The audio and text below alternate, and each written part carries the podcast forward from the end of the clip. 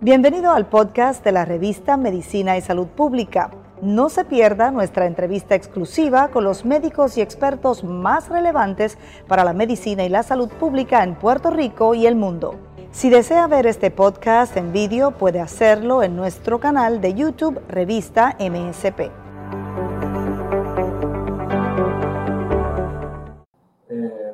Lo reconocemos con pacientes que vienen a la clínica con diferentes tipos de síntomas eh, ya sea por algún malestar en el área abdominal, síntomas asociados al reflujo o hervedera, entre otros síntomas. Muchas veces el paciente viene diciendo con el diagnóstico de gastritis, ¿verdad? Eh, son síntomas clásicos que usualmente empeoran con ciertas cosas que nos comemos eh, y cierta, ¿verdad? ciertas etiologías. Siempre se recomienda que el paciente debe ser evaluado por su médico primario debe empezar una dieta libre de irritantes, baja en grasa, baja en colesterol, baja en cosas fritas, no muy condimentada, evitar la menta, el café, el chocolate, la menta. Son cosas, ¿verdad?, sumamente asociadas con el área de reflujo o gastritis. Siempre hay ciertos síntomas de alarma, como pacientes que no respondan a ningún tipo de medicamento, que los síntomas sean persistentes, que el paciente esté teniendo pérdida de peso, que haya bajado su hemoglobina que ha tenido incrementos con sangre, vómitos o vómitos con sangre, al igual que síntomas, ¿verdad? Pacientes mayores de 50 años de edad, son algunas de las cosas que nos preocupan, por lo cual estos médicos, ¿verdad? Primarios nos envían a nosotros para hacer diferentes, ¿verdad? Eh, tratamientos y entre ellos diagnósticos. Eh, dentro de la gama de los antiácidos existen muchos medicamentos, siempre, ¿verdad? Es importante eh, ver cuál le funciona, ¿verdad? A cada paciente, no todo paciente le funciona el mismo medicamento. Y sí es bien importante recalcar, ¿verdad? En la, se hacen estudios endoscópicos para evaluar, ¿verdad? Si el paciente tiene o no tiene eh, esta condición. Eh, se hace lo que se llama la endoscopía, una pequeña camarita que se introduce por la boca. Miramos el, el área del esófago, el área del tubo del tragado, el estómago y una pequeña porción del intestino delgado esto se hace aquí mismo en la oficina, se hace con anestesia, se da al paciente unos sedativos por la vena eh, para que el paciente esté relajado, al igual que un anestésico local para dormir el área de la garganta y se hace la endoscopia. Bien importante que esto de la gastritis o síntomas que se asocian a la gastritis, nosotros endoscópicamente lo que vemos son cambios en el área de la mucosa del estómago como área eridematosa o área un poquito más rojita del usual. Podemos ver erosiones, podemos ver úlceras, podemos ver eh, otros tipos de, cambios eh, endoscópicos que nos sugieren que el paciente tiene una gastritis. Eh, nosotros los gastroenterólogos describimos esto como una gastropatía o cambios en, el, en, en la forma de cómo se ve eh, el, estómago, ¿verdad? Pero la palabra gastritis es una palabra que conlleva un diagnóstico a través de una biopsia que nosotros tomamos por medio de esta endoscopía para así confirmar nuestro diagnóstico.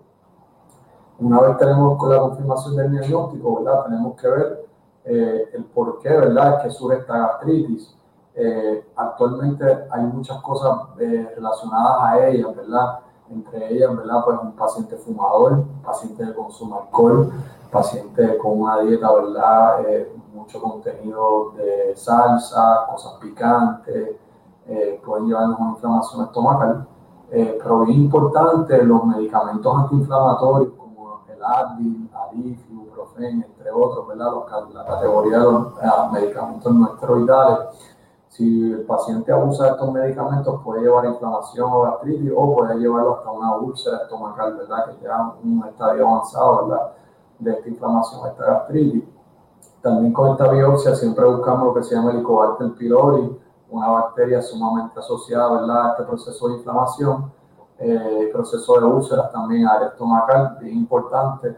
Si la identificamos, tenemos que tratarla con diferentes regímenes de antibióticos que tenemos, usualmente los rondan los 14 días, pero puede ser un poquito más prolongado dependiendo del tipo de bacteria. Eh, para poderla así eliminar, ¿verdad? Una vez eliminada la bacteria, los síntomas eh, usualmente mejoran de la gastritis, los cambios endoscópicos también, las úlceras, si el paciente las tuviese, pues obviamente eh, desaparecen al, al, con el tratamiento antiácido y con el tratamiento de, de, la bacteria.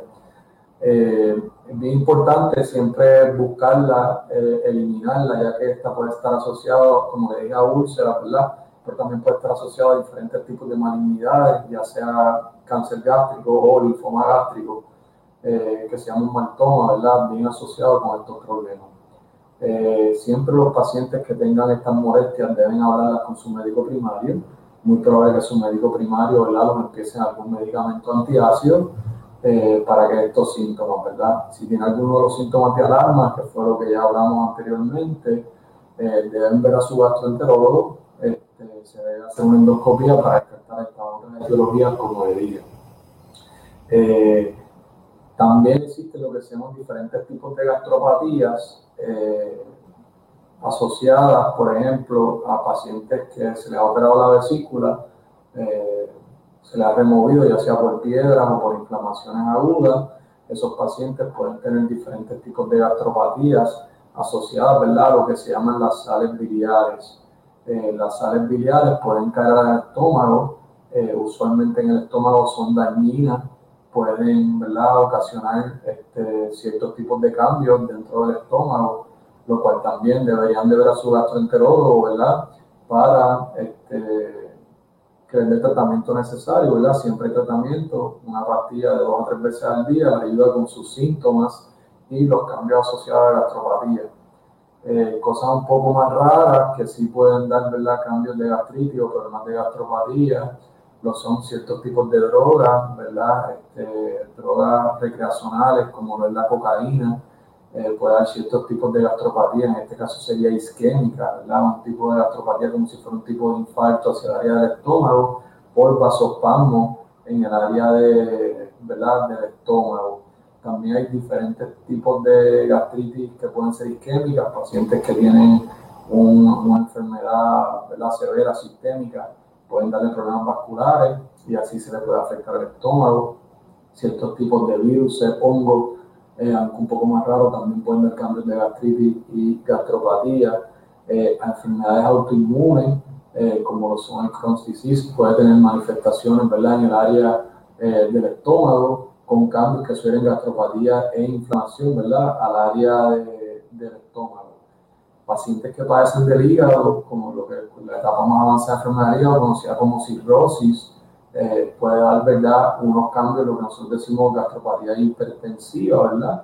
Este, por la, son unos cambios específicos que se ven dentro del estómago, como si fuera un, patrón de mosaico eh, dentro del estómago, eso se confirma ¿verdad? con una biopsia y también ¿verdad? Podemos, podemos llegar a nuestro diagnóstico para así eh, trabajar ¿verdad? dependiendo de la etiología que tenga esta gastritis. Hay ciertas cosas, ¿verdad? Más avanzadas o severas, como lo es la úlcera, cuando lo mencioné, ¿verdad? Un dolor súbito en el área del epigastrio, eh, o lo que la gente conoce como la boca del estómago, que sí puede presentar, ¿verdad? Eh, de forma súbita, eh, se puede confundir eh, con el área del páncreas o lo que conocemos ¿verdad? como inflamación del páncreas, que es la pancreatitis. Eh, pancreatitis es un dolor ¿verdad? en el área del epigastrio, en donde tiene que estar acompañada, ¿verdad? Muchas veces lo relacionamos con náusea y con vómito, este, pero para hacer el diagnóstico tiene que tener dos de tres categorías, ya sea un dolor clásico en el área del epigastrio, con eh, elevaciones en las enzimas pancreáticas, entiéndase amilasa y lipasa, o cambios por un estudio de imagen, ¿verdad? Que sí sugiera eh, inflamación alrededor del páncreas. Eh, de, las tres, de las tres categorías, pues tiene que tener dos o más. Este, dentro de esas pancreatitis, ¿verdad? Pues nosotros tenemos diferentes scores o métricas que podemos hacer para saber cuán severo es esta inflamación, ¿verdad? Para así este, canalizar, ¿verdad? Eh, los tratamientos del paciente. Muchas veces eh, la pancreatitis, ¿verdad? Conlleva que el paciente se ponga en nada por boca, eh, está varias horas o días sin comer, dependiendo cuán severo sea el, la inflamación y requiere una hidratación agresiva, ¿verdad? Muchas veces estos pacientes son hospitalizados, se les colocan sueros intravenosos, eh, ¿verdad? Y con una hidratación agresiva, ya que la pancreatitis o inflamación del páncreas se considera eh, una quemadura.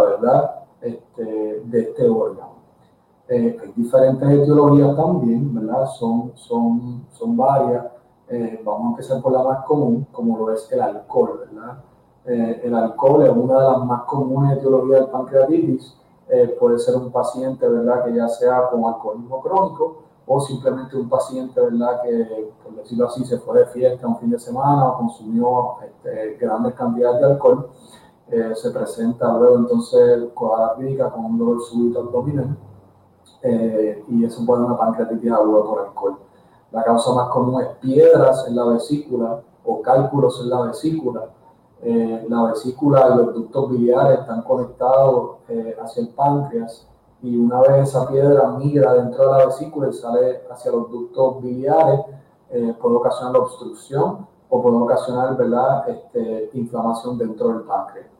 Una piedra pulverizada o triturada ¿verdad? Este, se, se, conoce como arenilla, que también se puede escribir en ciertos estudios de imágenes que lo describen ¿verdad? muy comúnmente, ya sea un sonograma abdominal o ya sea un CT scan eh, cuando evaluamos ¿verdad? Este, del, del, área del páncreas o el área de la vesícula. Hay trastornos eh, metabólicos que pueden llevar ¿verdad? al paciente a tener un episodio de pancreatitis, por ejemplo, eh, pacientes que padecen del colesterol o en este caso los triglicéridos, ¿verdad? Eh, una alta concentración de triglicéridos no controlada, en este caso sería más de mil, ¿verdad? Algo bien alto, podría llevar al paciente a tener un episodio de pancreatitis, al igual que, que ciertos tipos de, de malignidades se asocian a altos niveles de calcio en el cuerpo y altos niveles de calcio o hipercalcemia puede llevar al paciente a tener un episodio de pancreatitis. Eh, es algo sumamente importante que tenemos que tener en consideración eh, cuando la etiología es el alcohol, ¿verdad? Pues debemos remover este, ¿verdad? Eh, hidratación agresiva, la vesícula, si fuesen las piedras, muchas veces esperamos que pase el periodo de inflamación aguda y luego, ¿verdad? Hablamos con nuestros colegas los cirujanos, ¿verdad? Para así remover este, esta, esta vesícula y que no le dé más problemas al paciente. Eh, hay muchos eh, medicamentos en el mercado que se asocian, que pudieran tener efectos secundarios eh, como que pueda causar pancreatitis, ¿verdad? Eh, hay ciertos antibióticos como el metronidazol, un medicamento eh, conocido como flagil, lo utilizamos mucho ¿verdad? para ciertos tipos de infecciones, en el cual raras ocasiones, pero sí se ha asociado con pancreatitis, medicamentos antiinflamatorios, los salicilatos, se han asociado también al igual a pancreatitis, ciertos tipos de diuréticos como la hidroclorotiazida, el furosemide, son diferentes eh, medicamentos que se utilizan tanto para la presión alta como para el, exceso de volumen en el cuerpo de los pacientes, para la diuresis, sí puede asociarse a pancreatitis. Raras infecciones eh, pueden asociarse a pancreatitis, como lo son los diferentes tipos de hepatitis o eh, son diferentes tipos de virus de la misma familia que una inflamación o una infección aguda con ellos puede ocasionar un tipo de pancreatitis. Eh, siempre tenemos en consideración cualquier eh, golpe agudo a la, parte, a la parte del área abdominal, ya sea por un, ¿verdad? por un accidente, muchas veces los vemos en niños, accidentes de bicicleta o algún trauma, eh, ¿verdad? Un, un choque vehicular o algo que podamos que nos dé súbitamente el área abdominal, este, podemos ¿verdad? Eh, desarrollar pancreatitis. Eh, al páncreas también, órgano vascular, si hay, una, si hay un cambio en presiones súbitas en el cuerpo o una infección sistémica severa, puede bajar el suplido vascular área del páncreas eh, y puede ocasionar ¿verdad? un evento isquémico o como si fuera un tipo de infarto hacia el área del, del páncreas. Se pueden hacer CT scans, se pueden hacer MRIs, resonancia magnética o tomografía computarizada, eh, ¿verdad? Para ayudarnos a hacer este diagnóstico y así darle seguimiento a los pacientes. Eh, y entiendo yo, ¿verdad? La pancreatitis, eh, como parte de mi entrenamiento, es, un, es una condición que de verdad requiere mucha atención médica y seguimiento, ¿verdad? De cerca a este paciente y cómo el paciente va evolucionando ya que puede complicarse con, otra, con otras cosas, ¿verdad? Como esa, esa inflamación aguda puede infectarse y llevar a lo que se llama Una, una, una, una, pancreatitis complicada, puede desarrollar ciertos quistes, pseudoquistes, fístulas, entre otros, que uno ¿verdad? debe siempre estar pendiente y estar de acuerdo con este, ¿verdad? Estar pendiente de este paciente en un seguimiento cercano. Eh, yo cubrimos las bases eh, ¿verdad? de la pancreatitis y la gastritis. Eh, me gustaría ¿verdad? abrir este momento para el público. Si alguien tiene alguna pregunta, alguna duda, las cuales yo pueda aclarar, estoy más que receptivo para contestarla.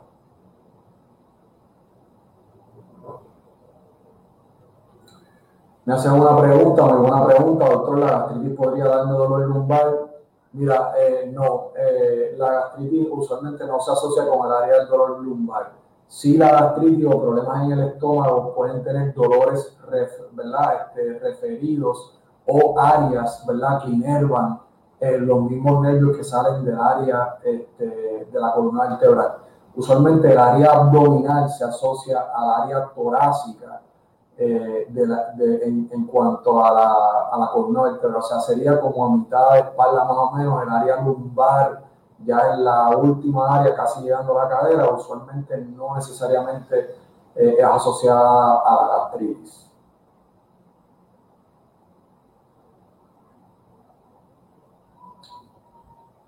Muy buena pregunta. Si tengo enfermedad por la bacteria Helicobacter pylori, ¿puedo desarrollar pancreatitis? Eh, mira, la respuesta es que no necesariamente la Helicobacter pylori se asocie a pancreatitis, ¿verdad? La Helicobacter pylori sí se asocia a un dolor bien parecido a una pancreatitis porque es un área, eh, un dolor en la misma área de donde puede haber la pancreatitis, que es el área del epigastrio o el área de la boca del estómago. Eh, Helicobacter pylori, aparte de gastritis, sí se asocia a mucha molestia, mucho dolor, mucha sensación de inflación lo que conocemos como, ¿verdad? como dispepsia o el sentido ¿verdad? De, de, sensación de distensión sin estar así de lleno, lo que conocemos ¿verdad? como el bloating. Este, así que sí, eh, la, el coácter pylori puede como enmascarar un episodio de pancreatitis o simular ¿verdad? un área de, dolor parecida, pero de que la infección del Helicobacter pylori se asocie a pancreatitis directamente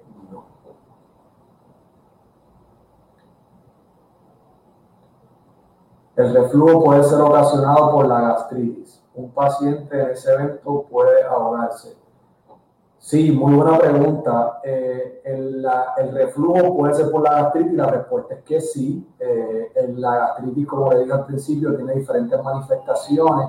Entre ellas, una de ellas es reflujo, ¿verdad? Puede ser un reflujo ácido o no ácido, en donde hay diferentes tipos eh, de manifestación y entre ellas, una de ellas es lo que se llama la manifestación extra, extra gastrointestinal, ¿verdad? Hay pacientes que, por ejemplo, van a ver a un especialista en oído, nariz y garganta y le dicen, doctor, eh, tengo cambios en la voz, eh, no, estoy hablando más ronca de lo usual, esta es mi voz, y cuando el doctor especialista en nariz y garganta la examina, lo que ve es un área eh, eh, inflamada, un área roja, ¿verdad? Que es consistente con cambios de reflujo ácido que llega hasta aquí, hasta, ¿verdad? hasta el área de la garganta y puede en el paciente manifestarse de, ser, de esa forma.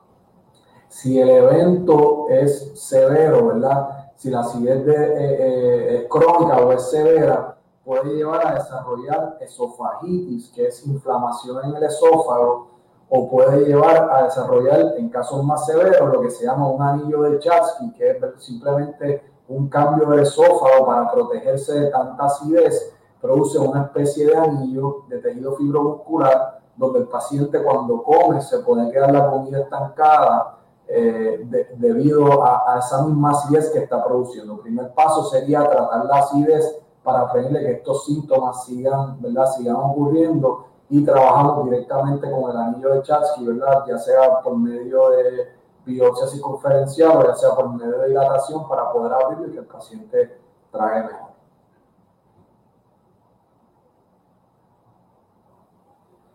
¿La gastritis puede darle colitis ulcerosa o Crohn's a una persona? La respuesta es que no, eh, pero sí, si la ponemos de otra forma, la respuesta sería que sí. Ejemplo, la gastritis no da colitis ulcerosa ni da Crohn's, pero sí la enfermedad de Crohn's, si la tenemos, puede dar manifestaciones gástricas. La enfermedad de Crohn es una enfermedad autoinmune, la cual puede afectar eh, todo el tracto gastrointestinal, ya sea desde la boca hasta el ano. Puede haber manifestaciones eh, de ulcerosa, puede haber manifestaciones de gastritis, puede haber lo que se llama granulomas, que es una manifestación eh, clásica de la enfermedad de Crohn, se pueden depositar en el área del estómago y sí pueden dar problemas. Inclusive la enfermedad de Crohn sí también se ha asociado a procesos inflamatorios, como hemos hablado, la de úlceras y de pancreatitis.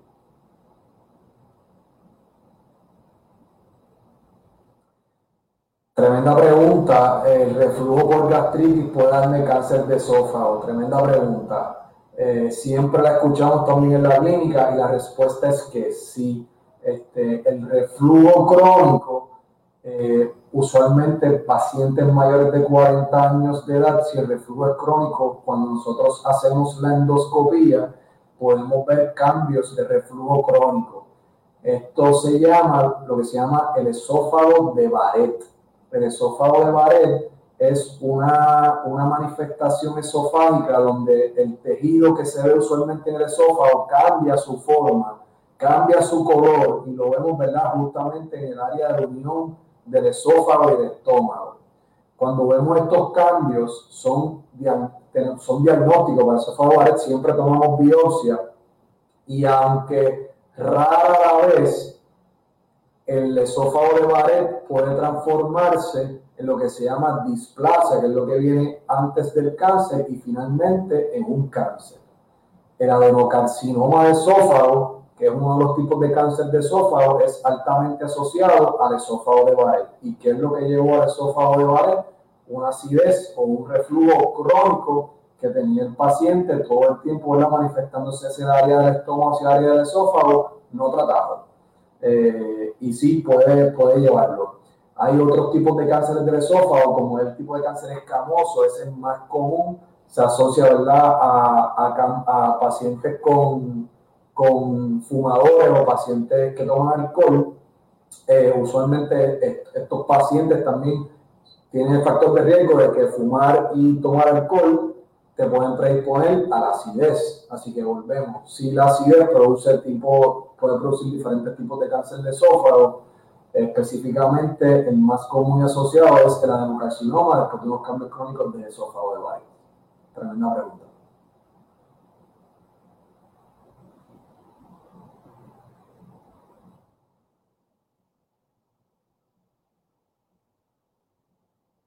Muy bien, me notifica la producción que no tenemos más ninguna pregunta.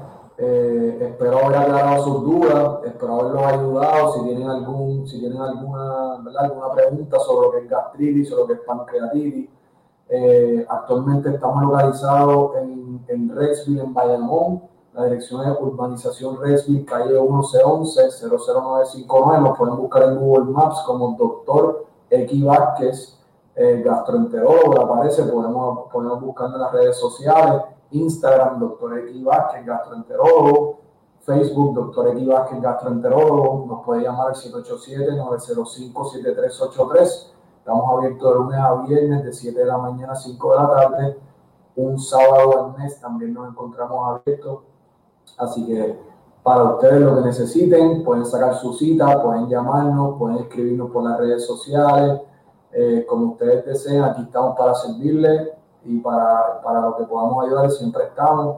Quiero agradecer a Medicina y Salud Pública por tenerme en el día de hoy. Eh, quiero agradecerle a todos ustedes los que hicieron las preguntas, a todos los que nos escucharon, los que nos están viendo. Eh, cualquier duda o pregunta, no duden en escribirme, no duden en llamarnos. Estamos aquí para servirles. Muchas gracias y que tengan buenas tardes.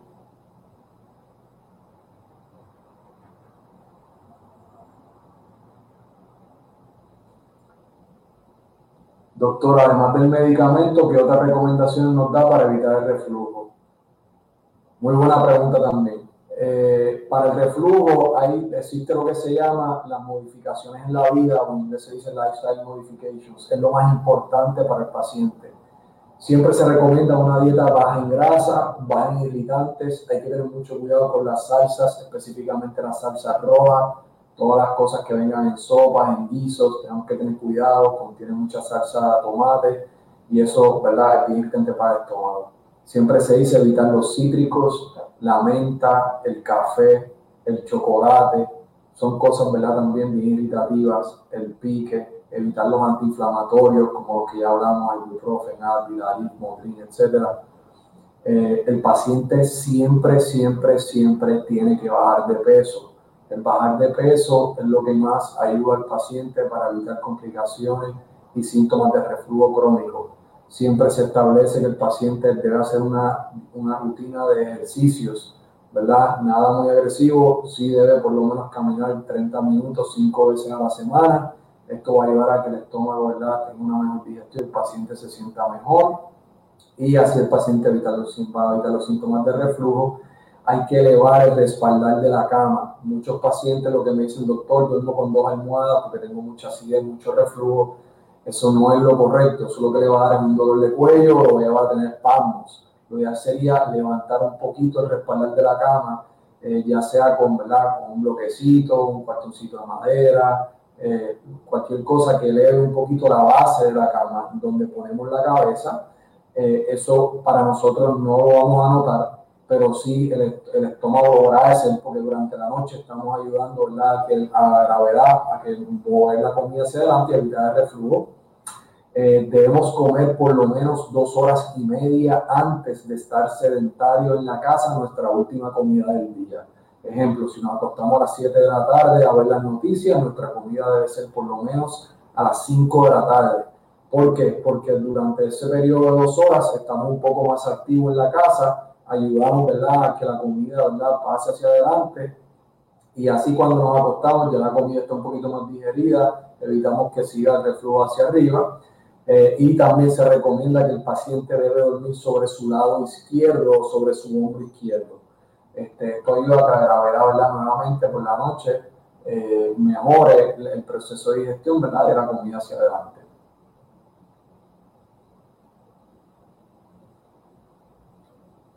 Otras preguntas, sí, seguro, adelante. Las diarreas acuosas pueden ser por la gastritis.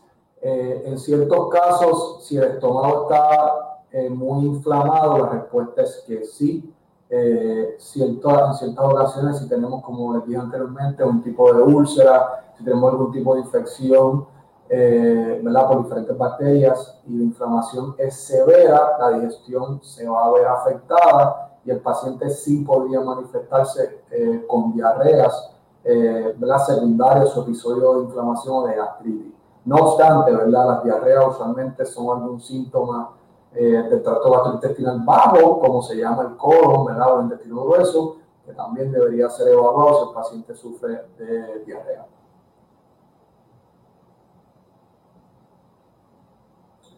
¿Cuál es la diferencia entre gastritis y esofagitis? Muy importante, en la gastritis es inflamación de la mucosa del estómago, ¿verdad? Estamos hablando del estómago el, el, esófago es el tubo del tragado que une ¿verdad? el área de la epiglotis con el área del estómago.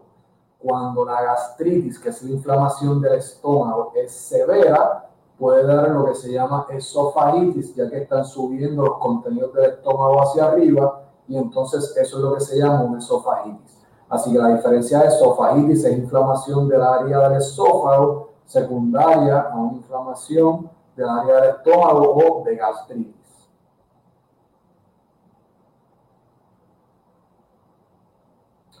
¿Cuándo sé que debo cambiar de antiácido? Muy buena pregunta. Eh, siempre nosotros usualmente damos un plan si es una acidez no complicada, eh. Significa que no tiene síntomas de alarma como hablé anteriormente. Usualmente damos de dos a cuatro semanas de un antiácido si el paciente eh, no consigue la mejoría deseada, lo primero antes de cambiar un antiácido es corroborar que lo esté tomando correctamente.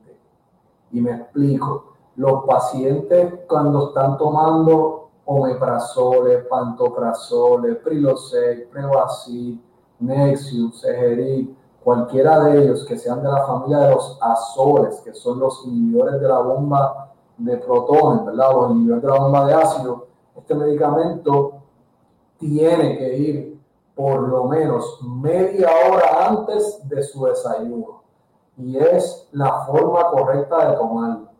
Los pacientes que lo toman después de la comida o justo antes de comer no van a conseguir las dosis ni el beneficio óptimo del medicamento como nosotros esperamos. Si el paciente lo está tomando correctamente, lo próximo sería evaluar si está tomando antiinflamatorio o algún otro medicamento que pueda ocasionarle daños en el estómago. Si no es así, podríamos considerar optimizar o subirle la dosis al paciente eh, por unas dos a cuatro semanas más si el paciente no mejora, a pesar de estarse tomando bien y en dosis óptima, entonces consideraremos cambiarlo. O si el paciente, mientras está en el medicamento, desarrolla algún síntoma de alarma.